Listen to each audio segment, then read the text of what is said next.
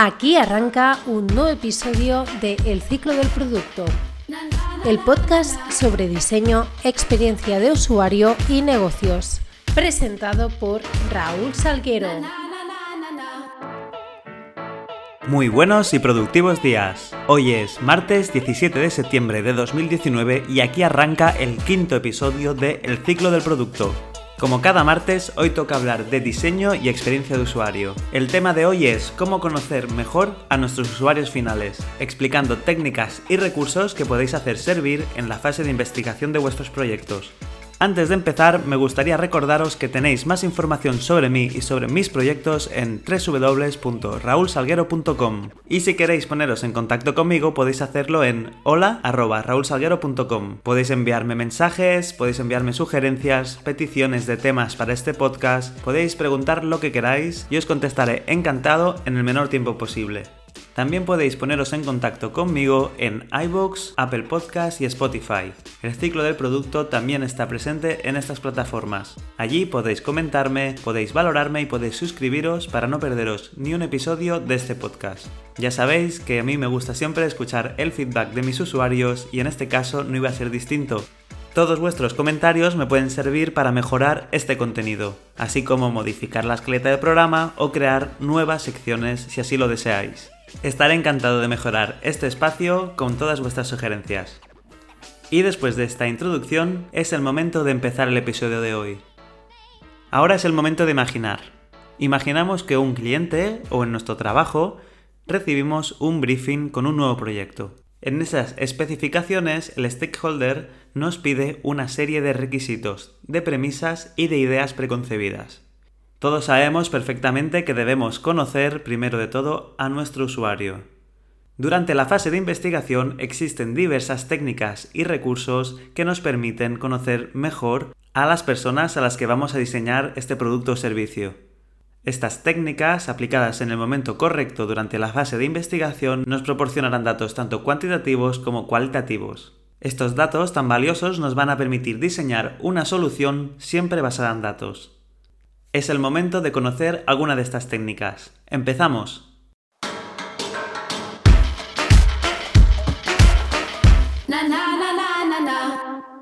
Antes de iniciar una investigación es importante saber qué respuestas necesitas. Prepara bien las preguntas y sobre todo para qué necesitas tener una respuesta a esas preguntas. Por ejemplo, si queremos ver cómo se descarga el usuario un documento, es porque necesitamos ver el flujo de la página web donde está ese contenido para ver si tiene sentido y sobre todo si el usuario llega a completar el objetivo sin grandes pain points. En este ejemplo que acabamos de ver, las preguntas podrían ser ¿Cuánto tiempo ha tardado el usuario en completar esta tarea? ¿O qué grandes dificultades ha encontrado durante el proceso de descarga?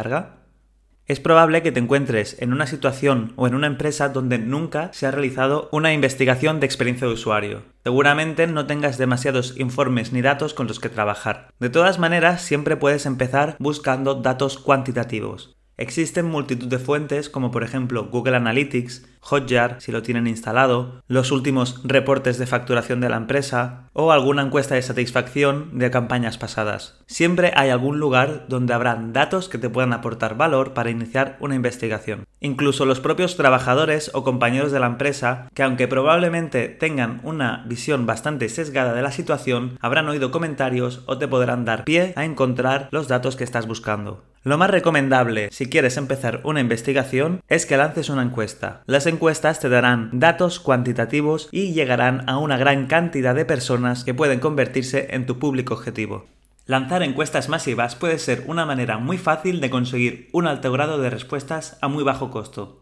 Puedes realizarlas de mil maneras y existen herramientas gratuitas como Typeform o Google Forms, así que no hay excusa. Es importante tener muy claro el objetivo que quieres conseguir con estas preguntas. Cuanto más concretas y más al grano vayan, mejor serán los resultados que conseguirás. Normalmente intento en las encuestas mostrar siempre una barra de progreso o el número de páginas para que los usuarios sepan cuánto les falta por completar. Además, en la introducción se debe explicar la finalidad de dicha encuesta e intentar combinar de manera equilibrada tanto preguntas cerradas como de respuesta abierta.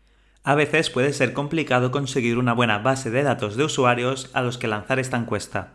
Te aconsejo que tires de ingenio y trates de conseguir el mayor número de participantes posible. Al final, cuanto mayor sea la muestra, más precisos serán los resultados. Muchas empresas ofrecen algún tipo de descuento o regalo a todos los usuarios que contesten ese tipo de encuestas. Puedes buscar estos usuarios en las bases de datos de las empresas, en redes sociales o pidiendo participantes desde la misma plataforma. Una vez recopilado todos los datos es el momento de hacer una criba. Se tienen que tratar los datos para conseguir extraer la información más valiosa que hayamos conseguido. Por otra parte, si lo que nos interesa es tener información cualitativa, lo mejor son las entrevistas uno a uno. En estas entrevistas, generalmente, el UX habla directamente con el usuario durante un periodo de tiempo no mayor a una hora. Así se consigue entender cuáles son los dolores o frustraciones percibidos por el usuario en un contexto específico con un producto o servicio en particular. En esta entrevista saldrán comentarios muy personales, como por ejemplo lo que más me molesta a mí, lo que yo haría. Es importante que el facilitador de la sesión sepa distinguir lo que es una opinión personal de un hecho probado es necesario recordar en este tipo de entrevistas dejar hablar al usuario, ya que quizá nos desvela insights que no teníamos planteados al inicio de la investigación y nos permiten mejorar el producto o servicio o directamente cambiar la idea preconcebida que se tenía. Como se suele decir actualmente, la información es el nuevo petróleo, y con esta técnica las entrevistas uno a uno nos permite conocer mucho mejor al cliente al que vamos a diseñar una solución a sus necesidades. Otra técnica muy potente para conocer a nuestros usuarios y conseguir datos cualitativos son los focus groups. Los focus groups son realizados durante una o dos horas con un grupo de entre 5 o 10 personas. Debe haber un facilitador que dinamice las conversaciones y permita que todas las personas participen por igual. En estas reuniones con usuarios se plantean diversos temas y sirve para extraer información valiosa que sirva para diseñar el producto. Los focus group es recomendable realizarlos cuando queremos evaluar un concepto, por tanto es una fase un poco más avanzada dentro de la investigación. Una de las principales dificultades en la realización de esta técnica es coordinar tantas personas. Intenta fijar una recompensa a los participantes y trata de conseguir más participantes de los que realmente te van a hacer falta, ya que siempre habrá alguna baja de última hora. La coordinación y la organización en este tipo de técnicas es fundamental. El car sorting es otra técnica muy útil que puedes utilizar para conocer a tus futuros usuarios. Sirve para entender su modelo mental en el momento de asociar contenidos. Además, te permite conocer su vocabulario y la forma que entienden ciertos conceptos. Esta información que nos ofrece esta técnica es muy útil, por ejemplo, en el momento de jerarquizar la información de un sitio web. También puedes lanzar cuestionarios online personalizados. Vienen a ser un poco como las entrevistas personales, pero las preguntas ya están hechas y el usuario simplemente tiene que rellenarlos desde su ordenador. Otra de las técnicas que recomiendo para descubrir más sobre el usuario es la observación contextual o también llamada observación de campo. Es una técnica cualitativa que trata de observar a los usuarios en su contexto, a diferencia de todas las otras técnicas que se suelen hacer en un laboratorio o en un local cerrado. Está especialmente indicada para la etapa de descubrimiento y conceptualización de un proyecto y sirve para entender los modelos mentales de cada perfil de usuario, para saber cómo interactúan con el producto y así ver qué pain points hay durante su customer journey. Lo ideal para tener una mejor perspectiva de quiénes van a ser nuestros futuros usuarios es la interpretación de todas estas métricas combinadas. Cuantas más técnicas utilicemos durante la fase de investigación, mejor será el resultado. Lo ideal para acabar representando todos estos datos en un user persona es combinar tanto cualitativas como cuantitativas. Así conseguimos un resultado más fiel y basado en datos.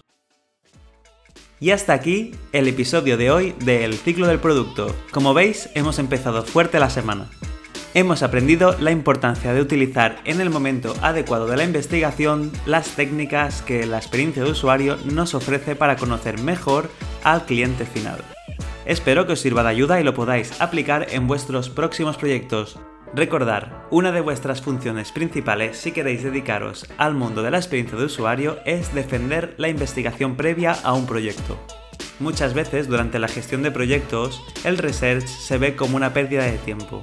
Realmente nos va a permitir obtener información que a la larga nos va a agilizar todo el desarrollo del producto. Si lo deseáis, en futuros podcasts seguiremos hablando de más técnicas que se pueden hacer en esta fase previa. De momento, yo me despido hasta el jueves donde hablaremos de negocio. Os recuerdo que podéis escuchar este podcast tanto en mi página web personal www.raulsalguero.com como en iBox, Spotify y Apple Podcast. Espero vuestras valoraciones, espero vuestros comentarios y espero que os haya gustado este episodio de El ciclo del producto. Si queréis también podéis poneros en contacto conmigo en hola@raulsalguero.com. Y recordad que todo feedback es bienvenido. ¡Nos vemos!